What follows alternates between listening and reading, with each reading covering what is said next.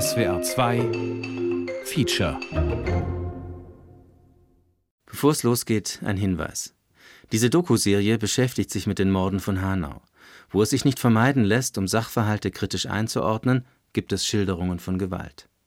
Weil es sich um einen Rechtsterroristen handelt, der am 19. Februar 2020 aus völkisch-rassistischen Motiven neun Menschen erschießt, geht es in der Serie auch um Diskriminierung und Entwürdigung. Einige Dokumente, die wir zitieren, enthalten Äußerungen, in denen Menschen migrantisiert, ethnifiziert und manchmal auch rassifiziert werden. Passen Sie also bitte auf sich auf, wenn Sie zuhören. Ich habe verstanden, dass ich niemals dazugehören würde. Es ist doch egal, ob ich einen deutschen Pass habe. Ich werde niemals dazugehören. Die Aufgaben des nationalsozialistischen Untergrunds bestehen in der energischen Bekämpfung der Feinde des deutschen Volkes. Ich weiß, dass ich nicht mehr dazugehöre. Niemals dazugehört habe, sonst wäre sonst wär mein Sohn nicht ermordet worden. Du kannst einfach rausgehen und jemand hasst dich so sehr, dass er das tut. Getreu dem Motto Sieg oder Tod. Die Lücke von Hanau. Dokuserie von Dietrich Brandt. Wir haben in all unserem Schmerz immer wieder gesagt, laut und leise und mit all der Unterschiedlichkeit unserer Stimmen. Wir brauchen lückenlose Aufklärung. Folge 4. Vorbild NSU. Jeder Kamerad ist gefragt, auch du. Der nationalsozialistische Untergrund war ein rechtes Netzwerk, das seit Anfang der 1990er Jahre bestand und das neben Ralf Wohleben, André Emminger, Beate Zschäpe, Uwe Böhnhardt und Uwe Mundlos einen Unterstützerkreis von mindestens 150 Personen gehabt haben soll. Es könnte für den Täter von Hanau ein Leitbild gewesen sein, auch bei seiner Suche nach weltanschaulicher Orientierung in der völkischen, nationalsozialistischen Ideologie. Schaut euch in Zukunft genau an, wer das Volk ist. Dass er sich bei der Ausführung seiner Tat vom 19.02. offensichtlich am Stil der NSU-Morde orientiert, werden wir im Lauf dieser vierten Folge der Serie Die Lücke von Hanau dokumentieren. Unter anderem, indem wir zeigen, dass der Täter von Hanau wie die Mörder des NSU viele seiner Opfer regelrecht hinrichtet, bevorzugt durch einen Kopfschuss. Und weil er, ebenfalls wie der NSU, vor allem beabsichtigt, Männer zu töten, die hinter dem Tresen eines kleinen Ladens stehen, zum Beispiel in einer Shisha-Bar. Weshalb geht es bei diesem Täter immer um Männer? Aber das ist nur die mörderische Praxis der Gefolgschaft. Auch in der politischen und weltanschaulichen Grundierung seiner Tat vom 19.02. scheint er dem Neonazi-Weltbild tief verbunden zu sein. Und auch das werden wir in dieser vierten Folge ausführlich dokumentieren. Solange sich keine grundlegenden Änderungen in der Politik, Presse und Meinungsfreiheit vollziehen, werden die Aktivitäten weitergeführt. Unsere Recherche beginnt mit einem Symbol auf der Startseite der Homepage des Täters. Ein weißer Wolf mit blauen Augen. Er fixiert den Betrachter. Unter Neonazis ist der weiße Wolf ein klares Erkennungszeichen. Ein unbeugsames Raubtier, das auch im historischen Nationalsozialismus immer wieder benutzt wurde. War Wolf nicht auch der Spitzname von Hitler? Wenn Hitler die Nachfahren des Antisemiten Richard Wagner in Bayreuth traf, kam dann nicht Wolf zu Besuch? Das Symbol auf der Homepage des Täters von Hanau spielt außerdem auf eine Neonazi-Fanzeitschrift an. Sie heißt schlicht Der Weiße Wolf. Der NSU gehörte zu den Lesern und Unterstützern. Vielleicht auch deshalb hat das Fanzine Der Weiße Wolf die Existenz des NSU im Editorial der Ausgabe 1 2002 erstmals öffentlich gemacht. Es ist die Nummer 18 der Szene-Publikation. Zwischen zwei waagerechten Balken eingerückt, fett in größerer Schrift gesetzt, bedankt sich die Redaktion beim nationalsozialistischen Untergrund. Vielen Dank an den NSU. Es hat Früchte getragen. Das schreibt der Herausgeber des Fanzines unter dem Pseudonym Aiwatz, also unter Verwendung einer Rune der nordischen Mythologie, aus der wiederum das Neonazi-Symbol der Wolfsangel entwickelt worden ist. Wieder geht es um einen Wolf. Noch ein Einzeltäter? Der Autor des Editorials ist offensichtlich gut vernetzt. Die Ermittlungen gegen den NSU-Komplex beginnen 2011. Der Weiße Wolf scheint bereits 2002 Bescheid zu wissen über die Existenz, mutmaßlich auch über die Mordserie des NSU, der seit September 2000 mit einer Cesca 83 Menschen tötet, die seiner Meinung nach nicht zu Deutschland gehören. Auf die bei Erscheinen der Ausgabe 18 bereits vier völkisch-rassistisch motivierten Morde spielt der Weiße Wolf mit seinem Dank an den NSU offenbar an, und zwar mit einer Parole der RAF. Der Kampf geht weiter. Neun Jahre bevor die Ermittlungsbehörden eine Spur finden, sind die Cesca-Morde des NSU in der rechten Szene also offensichtlich schon bekannt. Veröffentlicht mit dem Sinnbild eines weißen Wolfs, Jahre später auch auf der Homepage des Täters von Hanau zu finden. Der Dank des Neonazi-Fanzine Der Weiße Wolf an den NSU könnte überdies mit einer Geldspende von 2500 Euro zusammenhängen, die offenbar kurz zuvor in der Redaktion eingegangen ist. Smiley. Mit dieser Geldspende erhält das Fanzine Der Weiße Wolf einen Begleitbrief, der im NSU-Prozess als erstes Bekennerschreiben gewertet wird. Der Text gleicht einem Aufruf. Mit schwarz züngelnden Flammen an beiden Rändern ist er grafisch ähnlich gestaltet wie ein Nazi-Flugblatt. So meldet sich der NSU als Untergrundorganisation erstmals zu Wort. Außerdem stellt sich der NSU wie in seinem Bekennervideo als Netzwerk vor, nicht als Trio, wie der nationalsozialistische Untergrund im NSU-Prozess von der Bundesanwaltschaft überwiegend gesehen und von nahezu allen Medien tituliert wird. Der nationalsozialistische Untergrund ist ein Netzwerk von Kameraden mit dem Grundsatz Taten statt Worte. Das Netzwerk feiert die Propaganda der Tat. Der Brief des NSU an das Fanzine Der Weiße Wolf, als Textdatei zuletzt bearbeitet im Februar 2002, hatte offenbar das Ziel, neue Untergrundkämpfer zu werben. Wie erfolgreich der nationalsozialistische Untergrund in Zukunft sein wird, hängt auch von dir ab. Steh zu deinem Volk, steh zu deinem Land. Jeder Kamerad ist gefragt, auch du. Die Botschaft war offenbar zur Veröffentlichung gedacht. Der NSU verkörpert die Ablehnung der bestehenden Verhältnisse und die Bereitschaft, dagegen vorzugehen.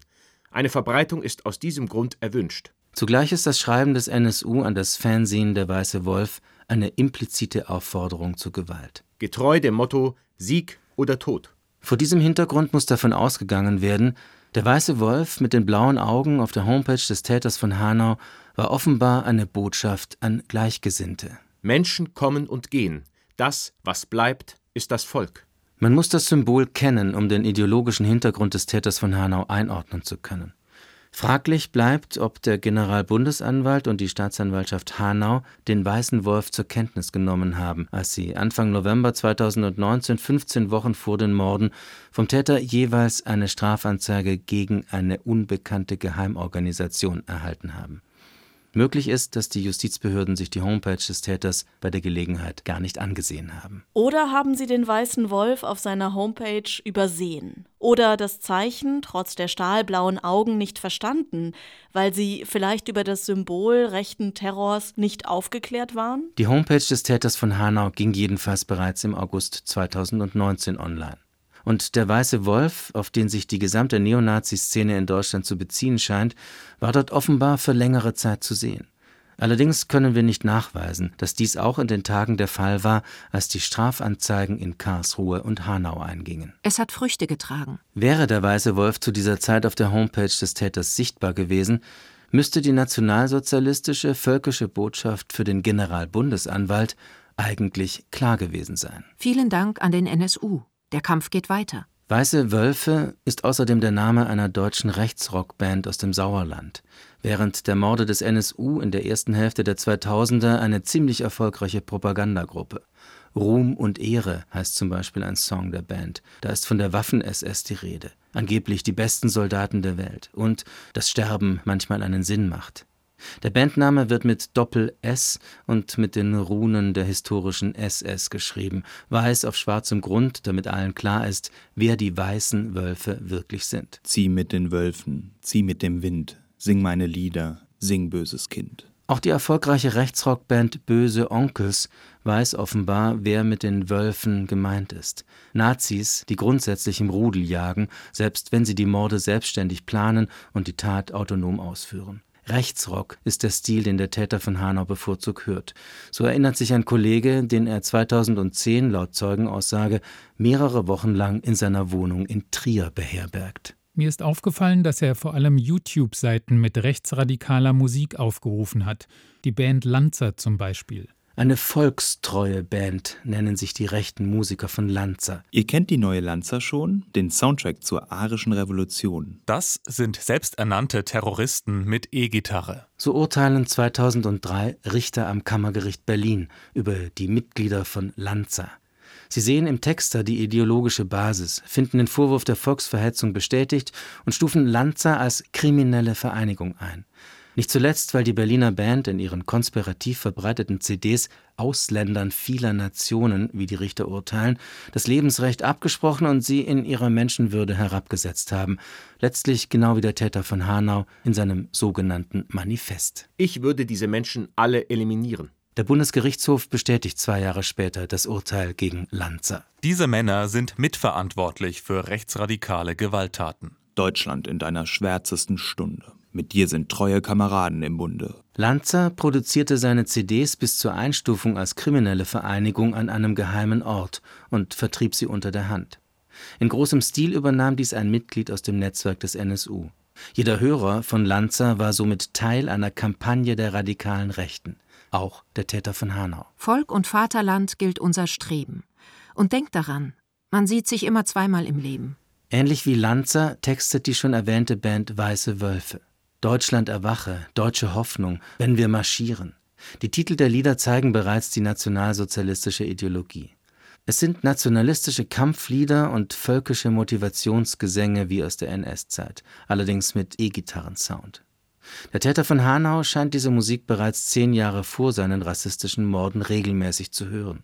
Inhalte der Neonazi-Musik sind offensichtlich Teil der Vernetzung und seiner Suche nach Bestätigung, dem Gefühl, nicht allein zu sein mit seiner Ideologie. Maßnahme Nummer 4: Powered by Music. So heißt ein Unterkapitel in seinem sogenannten Manifest. Einschwören auf eine gemeinsame Sache lassen sich Gleichgesinnte von der Band Weiße Wölfe durch Liedzeilen wie diese. Unser Leben ist der Kampf, bis Deutschland erwacht. Auch eine gewalttätige Kameradschaft, die Weiße Wölfe Terror Crew, ist 2018 aus den Fans der Band hervorgegangen. Der Generalbundesanwalt sprach von einem Wehrwolf-Kommando. Der Bundesinnenminister hat sie 2016 verboten. Der Weiße Wolf als Neonazi-Emblem müsste Ermittlungsbehörden und Staatsanwaltschaften somit bekannt gewesen sein, als sie im November 2019, 15 Wochen vor der Tat vom 19.02., zwei Strafanzeigen des Täters erhalten. Im Text, größtenteils identisch mit seinem sogenannten Manifest, fordert der Täter die Justizbehörden ausdrücklich dazu auf, sich für weitere Informationen seine persönliche Präsenz im Internet anzuschauen. An dieser Stelle möchte ich auf meine Homepage verweisen. Der weiße Neonazi-Wolf mit den blauen Augen war dort zu dieser Zeit mutmaßlich zu sehen. Wir lassen uns nicht mundtot machen. Wir widerstehen eurer Macht. Das singt die Band Weiße Wölfe. Einigkeit und Recht und Freiheit. Selten so gelacht. Die Vernetzung des Täters von Hanau mit Inhalten der Neonazi-Musikszene ist offensichtlich, wenn man Passagen seines sogenannten Manifests neben Texte von Bands wie Weiße Wölfe legt. Nennt mir einen Grund, nicht zum Vaterland zu stehen. Wollt ihr oder könnt ihr das Unrecht denn nicht sehen? Haben die Behörden jemals in diese Richtung ermittelt?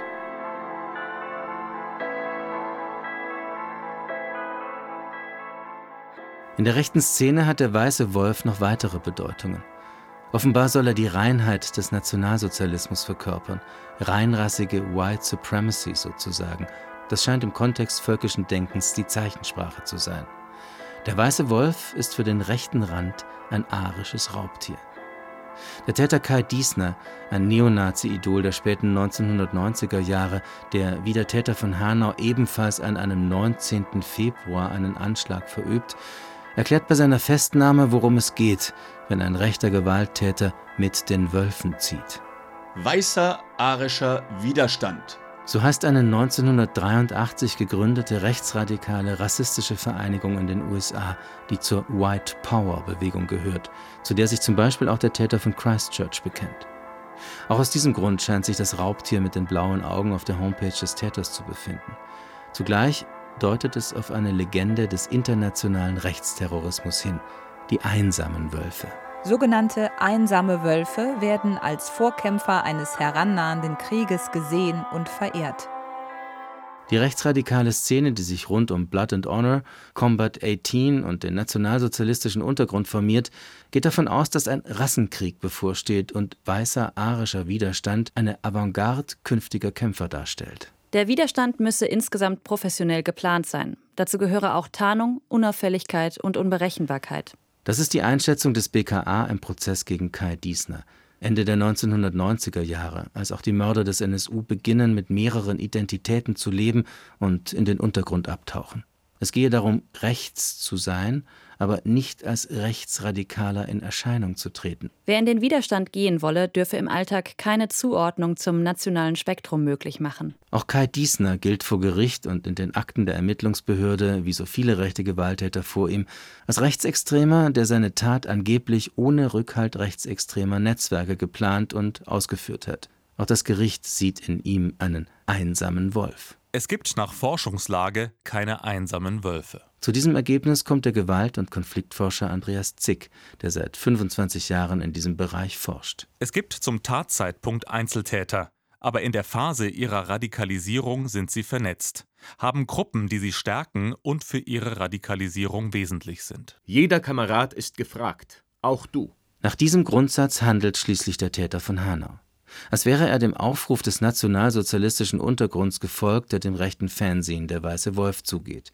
Nie veröffentlicht, jedoch unter Rechten wie ein Flugblatt weitergereicht. Vielen Dank an den NSU. Vernetzung durch Vorbild ist das Prinzip rechten Terrors. Die Aufgaben des NSU bestehen in der energischen Bekämpfung der Feinde des deutschen Volkes. In einem sogenannten Field Manual einem Kampfhandbuch für rechten Terror, veröffentlicht in der Zeitschrift des rechten Musiknetzwerks Blood and Honor, wird ein weiteres Vorbild erwähnt, der Lasermannen Jon Ausonius, der 1991 und 1992 in Stockholm und Uppsala einen Laserpointer auf ein Gewehr montiert und Migranten jagt, elf Menschen niederschießt und einen tötet. Auch hier kein Bekennerschreiben, keine Verbindung zu einer rechtsradikalen Vereinigung.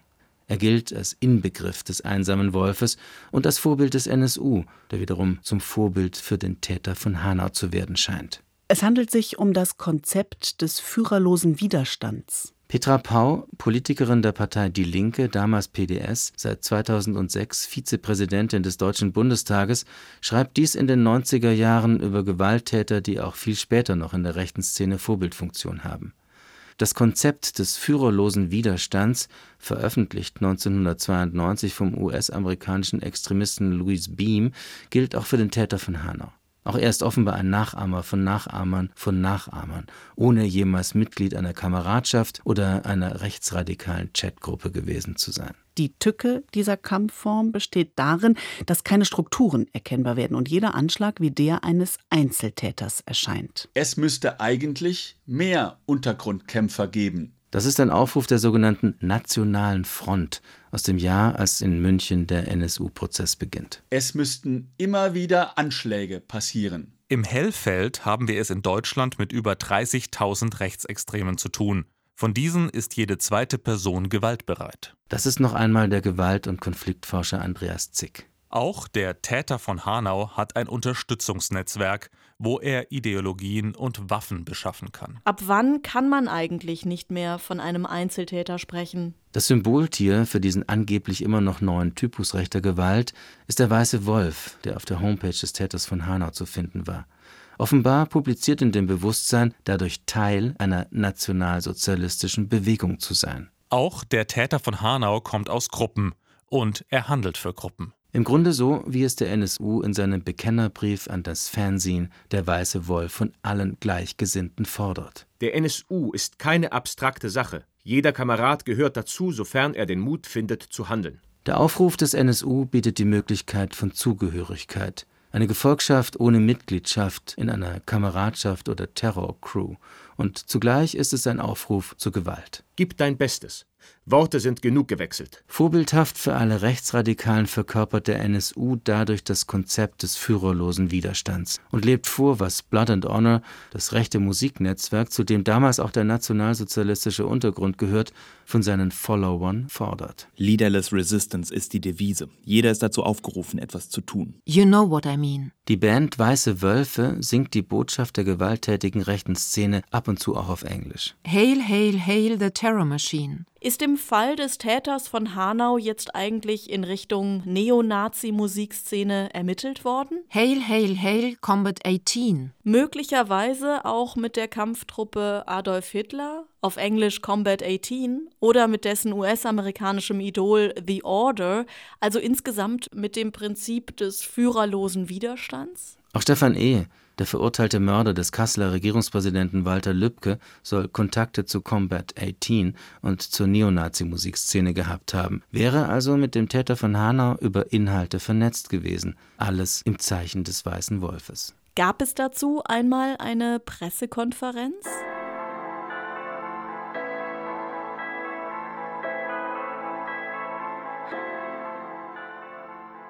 Wir dokumentieren, in welcher Weise der nationalsozialistische Untergrund für den Täter von Hanau eine Vorbildfunktion besitzt und beobachten ihn wieder auf seinem Weg in die Innenstadt zu den ersten drei Tatorten.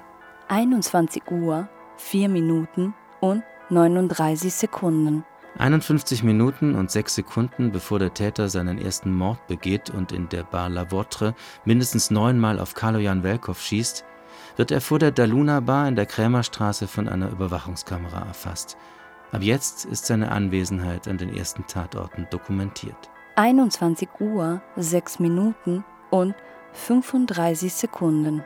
Der Täter tritt zum ersten Mal in den Bereich der Videoüberwachung des La Votre am Heumarkt, Tatort 1.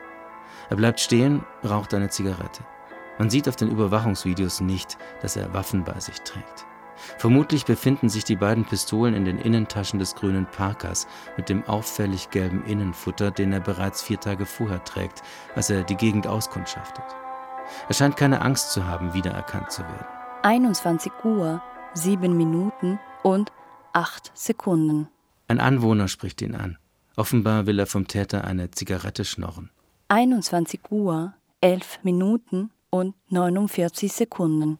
Der Täter geht in Richtung Herrenstraße und Kanaltorplatz, wo in den Skizzen der Mordplanung zwei Tatorte verzeichnet sind. 21 Uhr, 23 Minuten und 23 Sekunden. Er befindet sich wieder vor dem Lavautre, bleibt dort eine Minute und 46 Sekunden und entfernt sich. 21 Uhr, 28 Minuten und 22 Sekunden. Nach drei Minuten und 13 Sekunden kehrt er zurück. Wieder geht der Täter langsam vor dem Lavautre auf und ab. 21 Uhr, 33 Minuten und 6 Sekunden.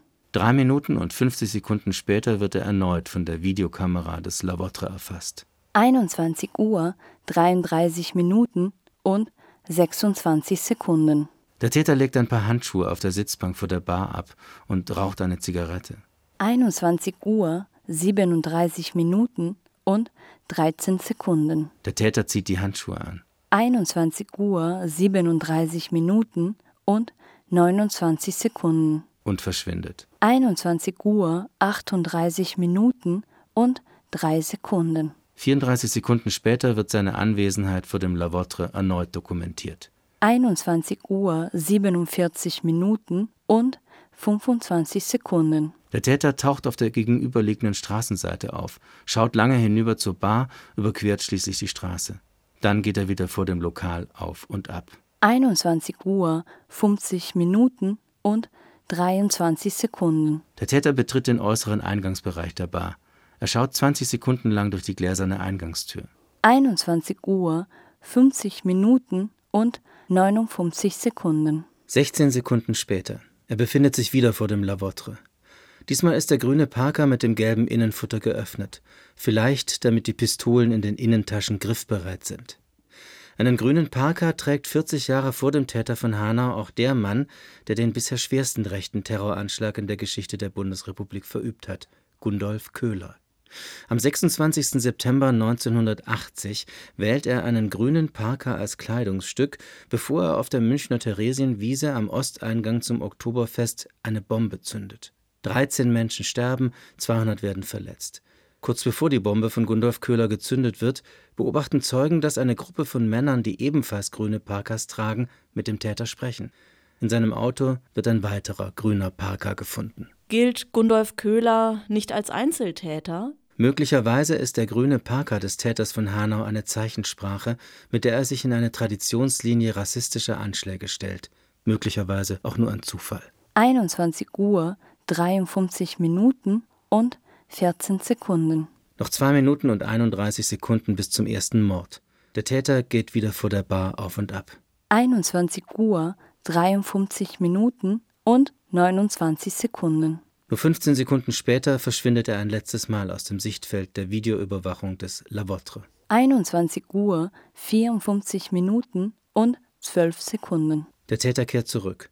Er betritt den Eingangsbereich der Bar und bleibt dort stehen. 21 Uhr 55 Minuten und 44 Sekunden. Er betritt die Bar.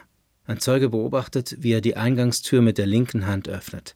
Die Cesca 75 Shadow, Kaliber 9 mm Luger, hält er in seiner rechten. Eine Waffe mit optimaler Gewichtsverteilung. So wirbt der Hersteller für das Modell. Vorne und hinten angebrachte Griffrillen ermöglichen ein bequemes und sicheres Handling mit dem Verschluss, wie immer Sie es gewohnt sind. Die Waffe hat der Täter am 7. Februar 2020, zwölf Tage vor der Tat am anderen Ende der Hanauer Innenstadt, beim Waffenhändler Franz Bader und Sohn rechtmäßig für einen Monat ausgeliehen. Beim Beratungsgespräch soll er gesagt haben, dass er eine Sportpistole mit mehr Präzision wünsche. Alle Modelle dieser Reihe zeichnen sich durch absolute Zuverlässigkeit und außergewöhnliche Genauigkeit aus. Diese großkalibrige Pistole richtet er in diesem Moment auf sein erstes Opfer. Kultiviertes Verhalten, geringes Hochschlagen bei der Schussabgabe und optimaler Rückstoß dank günstig liegender Seelenachse. Kalujan Welkow erkennt sofort die Gefahr. Die Cesca 75 passt sich ihnen an. Hektisch greift er eine Bierflasche, die vor ihm auf dem Tresen steht. 21 Uhr 55 Minuten und 45 Sekunden. Der Täter gibt die ersten beiden Schüsse ab. Vorbild NSU. Die Waffe, die er sich für die Morde in der Innenstadt ausleiht, ist das Modell eines tschechischen Herstellers. Dieses Fabrikat hat bereits der NSU für seine Morde zwischen September 2000 und August 2006 verwendet. Auch wenn die Cesca des NSU Modell 83 7,65 mm Browning als Nachbau der deutschen Polizeipistole Walter PPK ein ganz anderer Waffentyp ist als die Cesca 75 Shadow, die der Täter von Hanau benutzt, es ist mit Sicherheit kein Zufall, dass er zur selben Marke greift wie der nationalsozialistische Untergrund. Ein Signal für die Rechten ist es sowieso. Steht dazu was in den Akten des Generalbundesanwalts? Die erste Legende zur Tatwaffe des NSU betrifft den Erwerb der Cesca. Nachdem der Waffenhandel Schläfli und Zbinden in der Schweizer Bundeshauptstadt Bern die Pistole legal an einen Strohmann des nationalsozialistischen Untergrunds versandt hat, kommt die Waffe mit Legalität nicht mehr in Berührung. Es ist eine sehr seltene Pistole aus der Luxig-Serie. Nur 20 Exemplare wurden von der Cesca Modell 83 7,65 mm Browning in dieser Serie ausgeliefert und alle waren mit einem Schalldämpfer ausgestattet, offenbar ein Instrument für Killer. Von Anfang an scheint diese Cesca eine Waffe des Untergrunds zu sein. Sieben Unterstützer des Netzwerks sind an der Beschaffung offenbar beteiligt, bevor das junge NPD-Mitglied Carsten S. die Waffe den Mördern des NSU Uwe Böhnhardt und Uwe Mundlos in einem Abbruchhaus im Stadtzentrum von Chemnitz übergibt. Die Cesca 83 mit der Waffennummer 034678 ist jedenfalls eine Waffe, die ohne dieses Netzwerk des NSU nicht auf diese Weise zum Einsatz gelangt wäre. Sie geht offenbar durch die Hände vieler Unterstützer. Auch das scheint Teil ihrer Legende zu sein. Noch mehr Einzeltäter? Das zweite Detail, das stark zur Legende der Cesca 83 des NSU beigetragen hat, ist der Schalldämpfer. Der nationalsozialistische Untergrund hat ihn bei allen neun Morden verwendet. Obwohl die beiden Täter meist zur besten Geschäftszeit immer an belebten Orten gemordet haben, Halid Yozgat in seinem Internetcafé in Kassel sogar töten, während dort mehrere Kunden anwesend sind, werden sie an keinem Tatort gehört und auch nicht gesehen. So steht es in den Polizeiberichten zum NSU. Der oder die Täter entkamen unerkannt. Mit aufgeschraubtem Schalldämpfer ist die Cesca 83 37 cm lang. Man kann mit ihr nahezu lautlos töten. Niemand hört Schüsse. Für Ermittlungsbehörden werden die Mörder dadurch zum Rätsel, für die rechte Szene zur Legende. Nach fünf Jahren und sieben Morden mit derselben Waffe gibt es nur ein einziges Ermittlungsergebnis, die damals bereits legendäre Cesca. Die Polizei hat nur eine Spur, die Pistole. Das Bundeskriminalamt benennt sogar eine länderübergreifende Sondereinheit nach der Tatwaffe. Ermittlungsgruppe Cesca. Auch der Untersuchungsausschuss zum NSU im Deutschen Bundestag spricht von einer Cesca-Mordserie.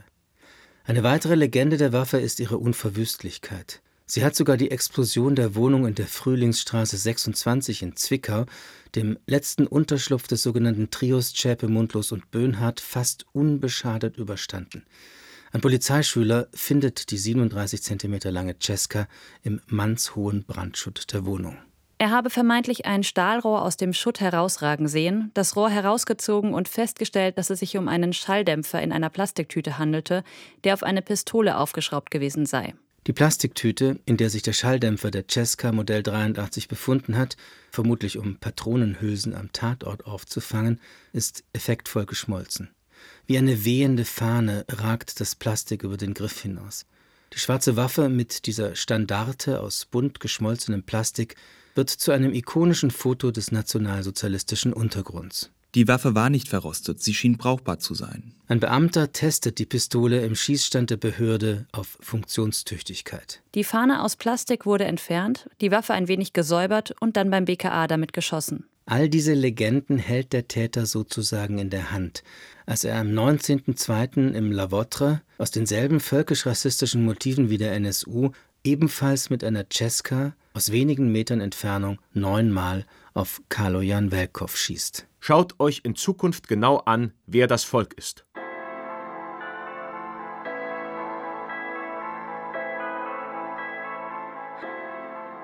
Die geliehene Cesca verwendet der Täter von Hanau nur an den ersten Tatorten. Offenbar soll sie nur im Ausgehviertel in der Innenstadt und dort vor allem in den beiden Shisha-Bars zum Einsatz kommen. Offenkundig will er mit dieser Cesca an den NSU erinnern, möglicherweise die Kontinuität rechten Terrors mitteilen, wie unter Neonazis üblich, durch eine Propaganda der Tat.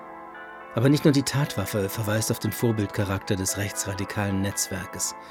Der Täter von Hanau folgt außerdem einem Muster des Tötens, das die Mörder des NSU bei all ihren Morden anwenden. Wir dokumentieren es an Tatort 1. Hanau, 19. Februar 2020. 21 Uhr, 55 Minuten und 46 Sekunden. Der Täter tritt mit der Waffe im Anschlag an den Tresen heran und steht dem Wirt des Lavotre frontal gegenüber. Mindestens zwei Schüsse treffen Carlo Jan Welkow aus nächster Nähe, während er die Bierflasche, die er kurz zuvor gegriffen hatte, in Richtung des Täters zu werfen versucht. 21 Uhr, 55 Minuten und 47 Sekunden. Der Wirt des Lavotre stirbt hinter dem Tresen seiner Bar.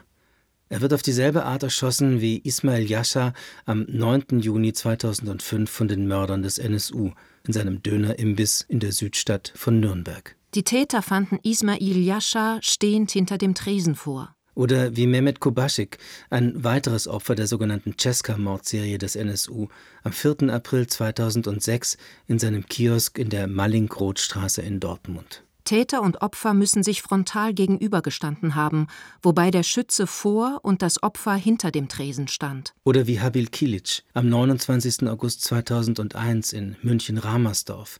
Ein weiterer NSU-Mord, bei dem das Opfer hinter einem Tresen stirbt. Der Inhaber eines Frischwarengeschäftes wurde gegen 10.50 Uhr mit einer stark blutenden Kopfverletzung hinter der Verkaufstheke aufgefunden. Seit dem vierten Mord der sogenannten Cesca-Mordserie sterben alle Opfer hinter einem Tresen.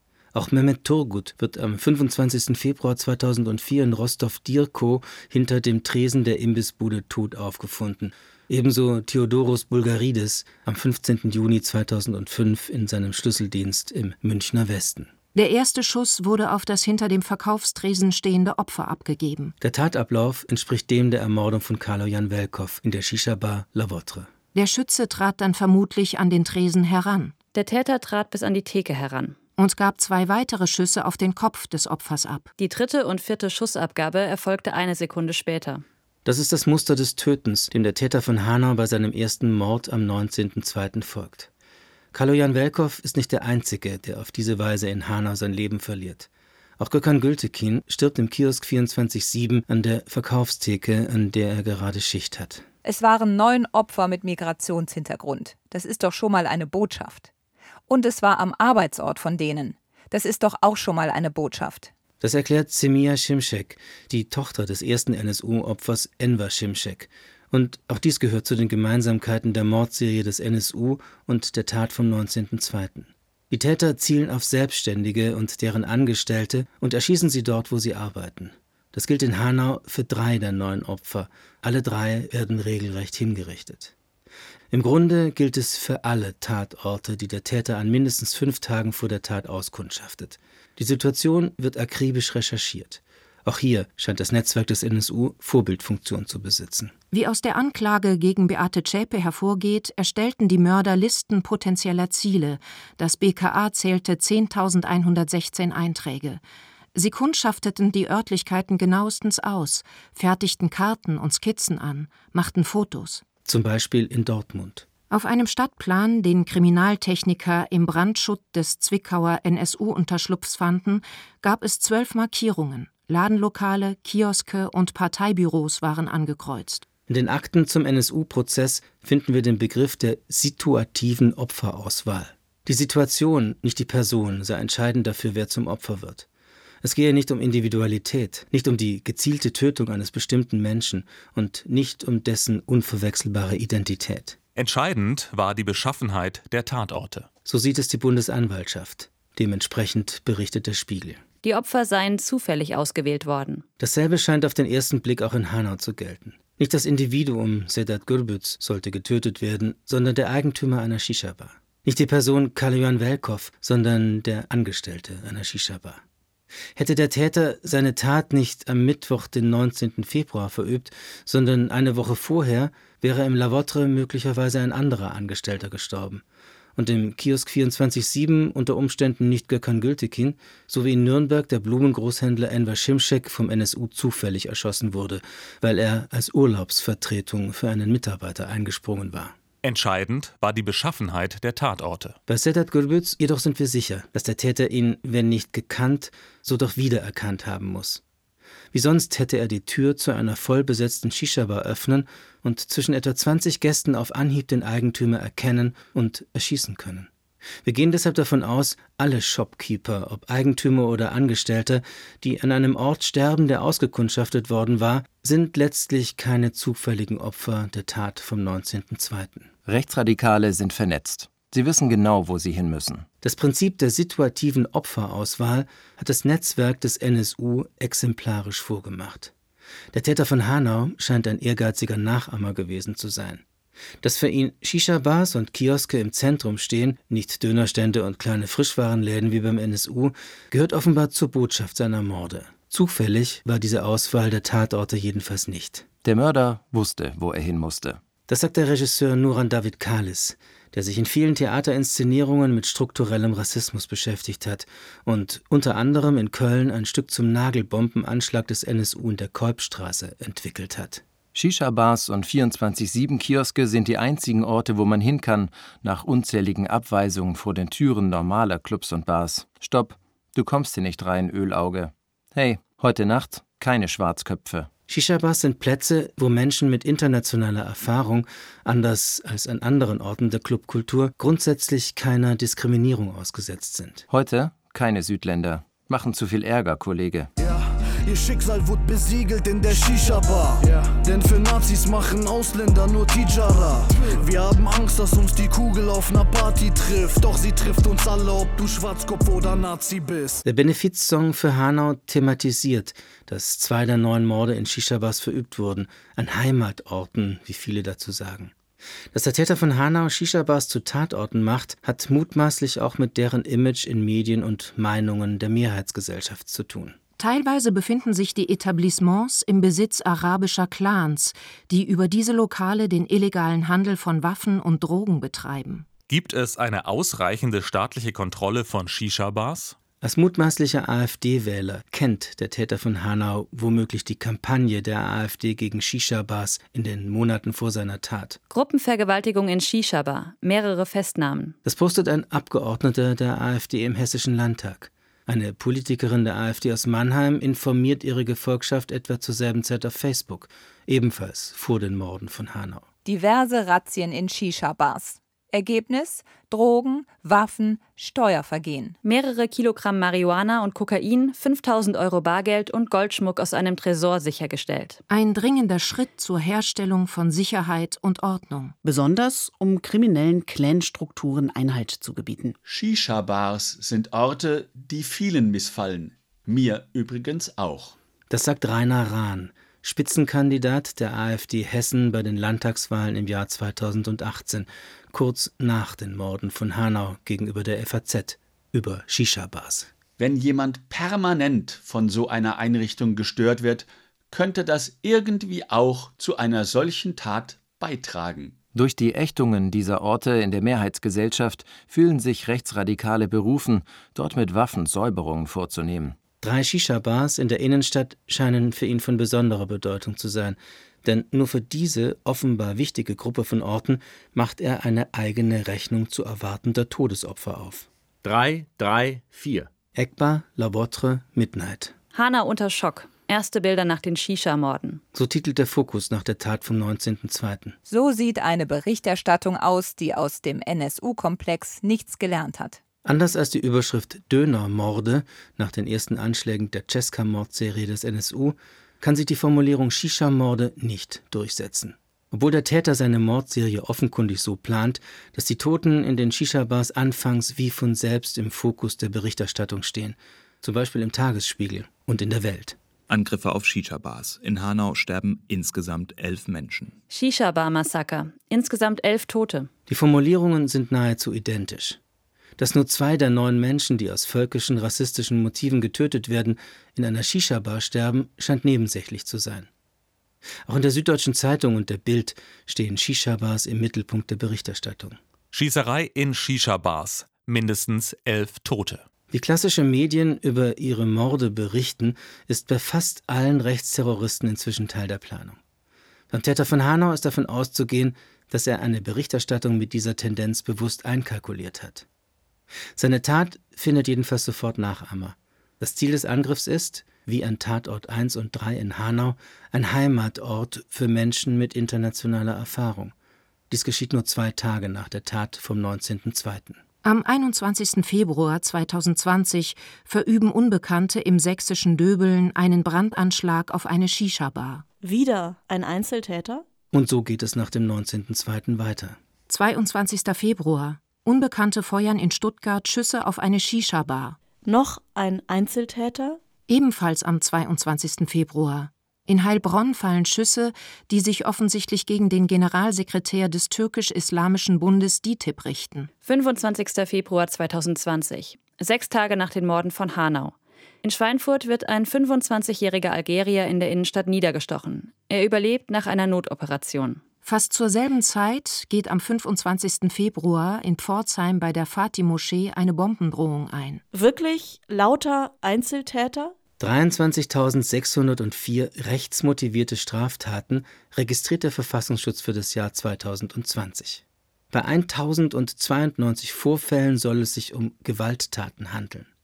Willkürlich greifen wir ein letztes Beispiel aus dem Jahr der Morde von Hanau heraus. Am 18. Juni 2020 brennt vor der syrischen Bäckerei Damaskus in Berlin-Neukölln ein Lieferwagen aus. Neben das Geschäft hat jemand SS auf die Hausfassade geschmiert. Der Schriftzug SS könnte bedeuten, die weißen Wölfe waren wieder unterwegs. Unter Bezugnahme auf dieses Symbol tötet der Täter von Hanau am 19.02. Die Adresse seiner Homepage hat er in der Nähe der Tatorte auf mehrere Hauswände gesprayt. Er scheint damit am Mittwoch, den 5. Februar, zu beginnen, genau 14 Tage vor der Tat. Drei Spraydosen hat er verbraucht. Offenbar will er, dass der weiße Wolf mit den blauen Augen gefunden und seine Tat verstanden wird. Für Eingeweihte eine klare Zeichensprache. Alles, was zählte, war so zu werden, wie unserer Vorstellung nach The Order war. So sagt es ein Neonazi-Aussteiger über das offensichtliche Vorbild des NSU, der The Order nachahmt und schließlich selbst nachgeahmt wird, zum Beispiel vom Täter von Hanau. The Order, offenbar Law and Order ohne das Gesetz, nennt sich in den 1980er Jahren eine rechtsradikale Vereinigung in den USA, die sich als Vorhut einer künftigen arischen Befreiungsarmee sieht. Brotherhood of Silence wird sie auch genannt oder auf Deutsch Brüder schweigen, in Anlehnung an eine Zeile im sogenannten Treuelied der SS. André Emminger, eine der zentralen Figuren im Netzwerk des NSU, bezieht sich öffentlich darauf. Im NSU-Prozess trägt er ein T-Shirt mit der Aufschrift Brüder schweigen. Wenn die Mitglieder von The Order morden wollten, dann musste das Opfer im Stil einer Exekution sterben. The Order, NSU und der Täter von Hanau. Die Ahnenreihe rassistischen Terrors ist wesentlich verzweigter, aber in diesem Fall scheint es die direkte Linie zu sein. Alle drei wählen das Mittel der Exekution. 21 Uhr, 55 Minuten und 49 Sekunden. Wir dokumentieren ein weiteres Mal, wie der Täter von Hanau am 19. Februar 2020 als Nachahmer von Nachahmern handelt, nachdem er in der Shisha-Bar La Votre den Wirt regelrecht hingerichtet hat. 21 Uhr 55 Minuten und 50 Sekunden. Der Täter wirft das Magazin der Cesca 75 Shadow aus, während er das La Votre über den vierstufigen Treppenaufgang verlässt. Er scheint die Waffe sofort mit einem weiteren Magazin nachzuladen und damit weitere 19 Schuss Munition zur Verfügung zu haben. Die Cesca ist eine Pistole mit einer hohen Magazinkapazität, offenkundig von Vorteil für einen Täter, der in der Innenstadt ursprünglich in kürzester Zeit 30 Menschen töten will.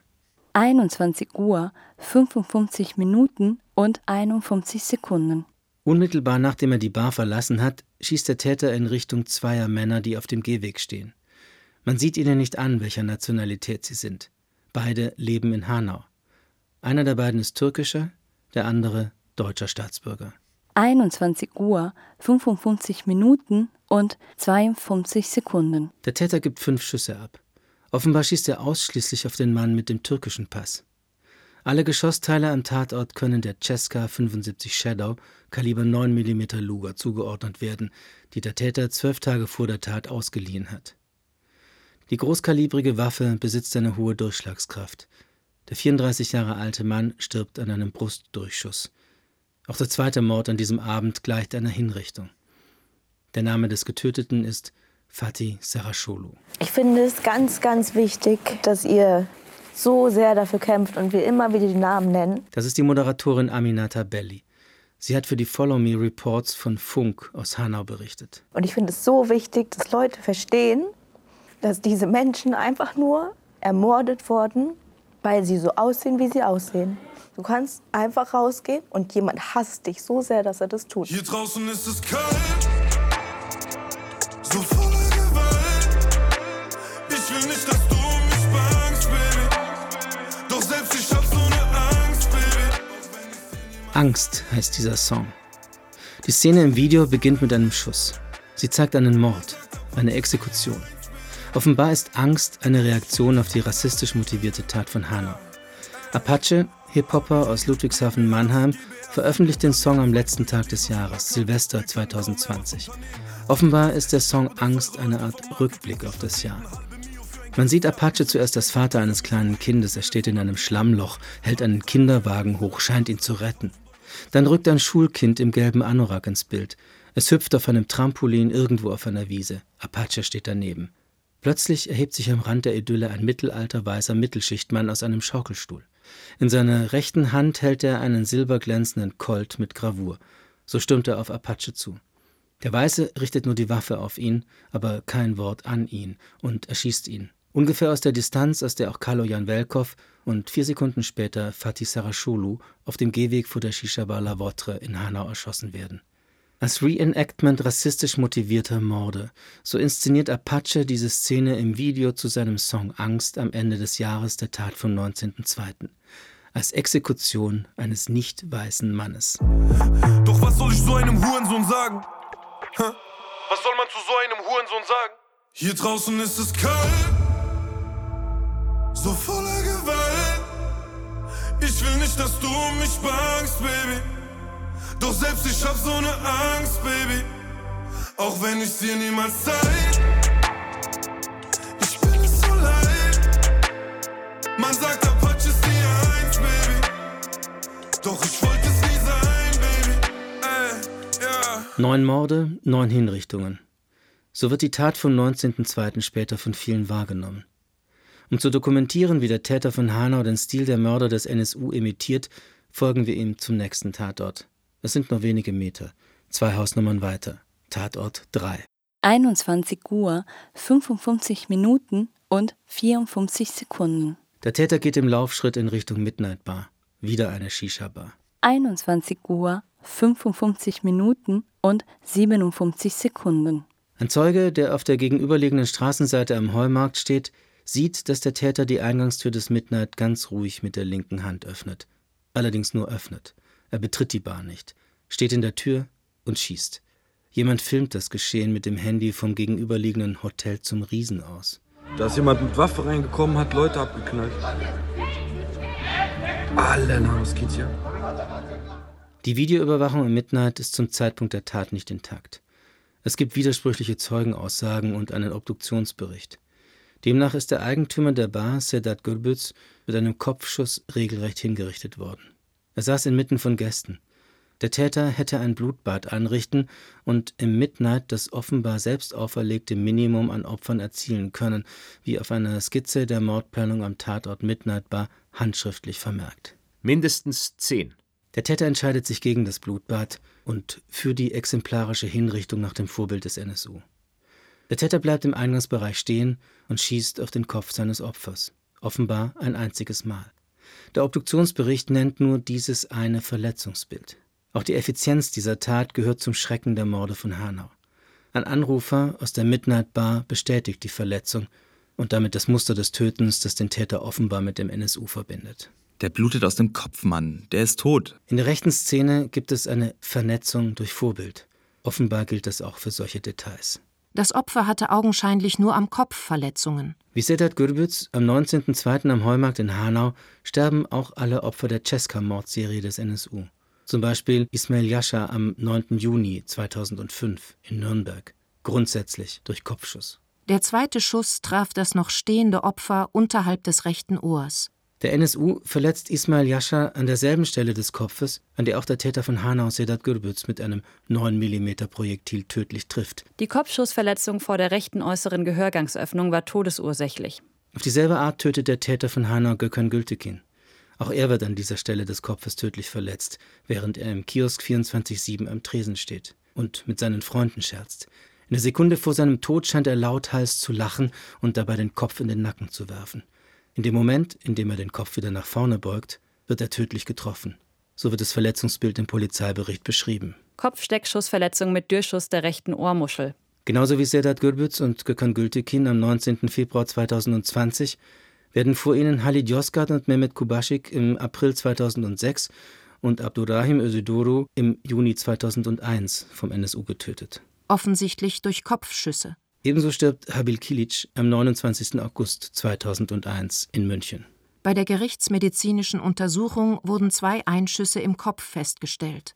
Auch Süleyman Taschköprü verliert auf diese Weise am 27. Juni 2001 in Hamburg sein Leben. Gegen 11.15 Uhr fand der Vater seinen Sohn auf dem Fußboden des Verkaufsraumes liegend mit einer stark blutenden Kopfverletzung vor. Das Schockierende der Morde gehört zur Zeichensprache des Rassismus. Wie bei einem Ritualmord. Schockieren zu wollen ist Teil der Strategie.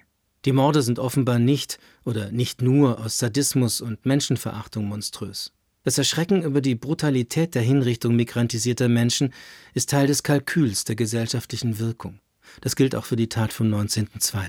Bevölkerungsteile mit Migrationshintergrund sollten massiv verunsichert werden. Auch in diesem Punkt, bei der beabsichtigten gesellschaftlichen Wirkung der Tat, die von rechtsradikalen, völkisch-nationalistischen und rassistischen Gewalttätern grundsätzlich mitgeplant wird, scheint der Täter von Hanau seinem Vorbild dem Netzwerk nationalsozialistischer Untergrund zu folgen. Die Propaganda der Tat realisiert sich als Strategie der Verängstigung. Innerhalb dieser Bevölkerungsteile sollte sich Misstrauen ausbreiten. Das scheint die Strategie der Mörder des NSU Uwe Böhnhardt und Uwe Mundlos und vermutlich auch das Ziel des gesamten Netzwerkes namens NSU gewesen zu sein. Zentrales Motiv der Mörder sei die Verunsicherung ausländischer Mitbürger gewesen. Mit dem Ziel, dass sie Deutschland aus Angst um ihre Sicherheit verlassen. So sagt es der ehemalige Generalbundesanwalt Harald Range. Oberstaatsanwältin Annette Greger, eine der Anklägerinnen der Bundesanwaltschaft im NSU-Prozess, übernimmt die Linie des früheren Generalbundesanwalts. Auch für sie scheint die Vertreibung von Menschen mit internationaler Geschichte letztlich das Ziel dieser strategierechten Terrors zu sein. Bürger, die nach ihrem Verständnis nicht der deutschen Nation angehörten, sollten das Vertrauen zum Staat und in die Polizei verlieren und zum Wegzug veranlasst werden. Tod dem Döner. Es lebe die Bratwurst. Der NPD-Kreisvorsitzende in Nürnberg formuliert es nach Bekanntwerden des rechten Netzwerks namens NSU Ende des Jahres 2011 auf seiner Facebook-Seite ein wenig volkstümlicher als die Oberstaatsanwältin. Er postet seinen Inhalt unter einem Foto der Imbissbude von Ismail Yasha im Süden von Nürnberg, dort, wo der NSU sein sechstes Opfer ermordet hat. Wenn wir Glück haben, verschwinden erst die Dönerbuden und dann der Rest der Mischpoke. Kaloyan Welkows Familie möchte mit dem Land, in dem er aus rassistischen Motiven ermordet wurde, nichts mehr zu tun haben. Sein Vater habe die 30.000 Euro, die Eltern der Opfer bekommen sollten, nicht angenommen, berichtet Kalojans Cousine Vaska Slateva im Interview mit dem Spiegel. Die Tante, bei der Kaloyan Welkow in Hanau wohnte, habe Deutschland wenige Tage nach dem Anschlag für immer verlassen. Das Gefühl der Nichtzugehörigkeit ist eine beabsichtigte Wirkung rechten Terrors. Ich habe verstanden, dass ich niemals dazugehören würde. Es ist doch egal, ob ich einen deutschen Pass habe. Ich werde niemals dazugehören. Das sagt Armin Kurtovic, der Vater von Hamza Kurtovic, ermordet am 19.02. in der Arena Bar. Rechter Terror braucht kein Bekennerschreiben, wie es schon bei den Morden des NSU kein Bekennerschreiben gibt. Jede Äußerung eines Angehörigen oder jede Verunsicherung unter den Gästen einer Shisha-Bar kann die Bestätigung dieser rassistisch motivierten Strategie der Vertreibung sein. Wie gesagt, ich weiß, dass ich nicht mehr dazugehöre. Niemals dazugehört habe, sonst wäre sonst wär mein Sohn nicht ermordet worden. Es fällt mir nicht leicht, die Tränen zu halten. Vergiss nie die Tat vom 19.02. Vergiss nie die Tat vom 19.02. Vergiss nie die Tat vom 19.02. Jetzt sagt mir, wo wart ihr, als sie kamen, sie von uns nahmen? Jeder Mensch auf der Erde hat Recht zu leben, es nicht zu nehmen. Das war die vierte Folge der Doku-Serie Die Lücke von Hanau. Vorbild NSU. In der fünften Folge werden wir uns mit einem Versagen der Polizei während der Tatnacht beschäftigen. Dem für Willi Viorel Paun nicht erreichbaren Notruf 110 ein Organisationsverschulden. Ist ganz furchtbar. Das sagt Bundesinnenministerin Nancy Faeser, zum Zeitpunkt des Anschlags von Hanau Abgeordnete des Hessischen Landtags für die SPD. Darf eigentlich nicht vorkommen. Es darf nicht passieren, dass ein Notruf zuläuft. Es muss immer eine Möglichkeit geben, dass, wenn der Notruf überlastet ist, dass es dann auf andere Notruftelefonate umgeschaltet wird, weil hier steht ja im Raum, dass Herr Paun dadurch sein Leben verloren hat. Die Lücke von Hanau ist eine Produktion des Südwestrundfunks 2022. Redaktion Walter Filz. Alle Folgen der Dokuserie finden Sie in der ARD Audiothek. Außerdem ist sie in der Ausstellung Three Doors im Frankfurter Kunstverein zu hören. Mit den Stimmen von Marie Gedin, Julia Haunks, Giordana Marsilio, Pia Masurczak, Antonia Mohr, Philine Sauvageau, Christian Batzlen, Max Bauer, Jonathan Bruckmeier, Max Knierimmen, Carsten Umlauf, Rainer Volk. Und mit meiner Stimme. Ich bin Dietrich Brands. Den Sound haben Andreas Völzing, Sonja Röder und Andrea Gress hergestellt. Das Schlusswort hat jetzt Arjin Beecher, Überlebende am Tatort 3, Midnight Bar. Sie war Zeugin, als dort Sedat Gürbüz regelrecht hingerichtet wurde, nachdem der Täter plötzlich in der Eingangstür erschienen war. Eine Situation, die offenbar ihr Leben verändert hat. Hanau als Zäsur. Meistens ist es auch so, dass ich Situationen mit diesem Tag verbinde. Zum Beispiel in einer Bahn. Wenn ein Mann alleine in eine Bahn reinkommt, dann frage ich mich, warum ist er alleine? Warum guckt er so merkwürdig? Wer ist das? Und ich scanne jeden Menschen um mich herum ab. Das sind halt Sachen, die ich durch diesen Tag einfach habe, die ich davor nicht hatte.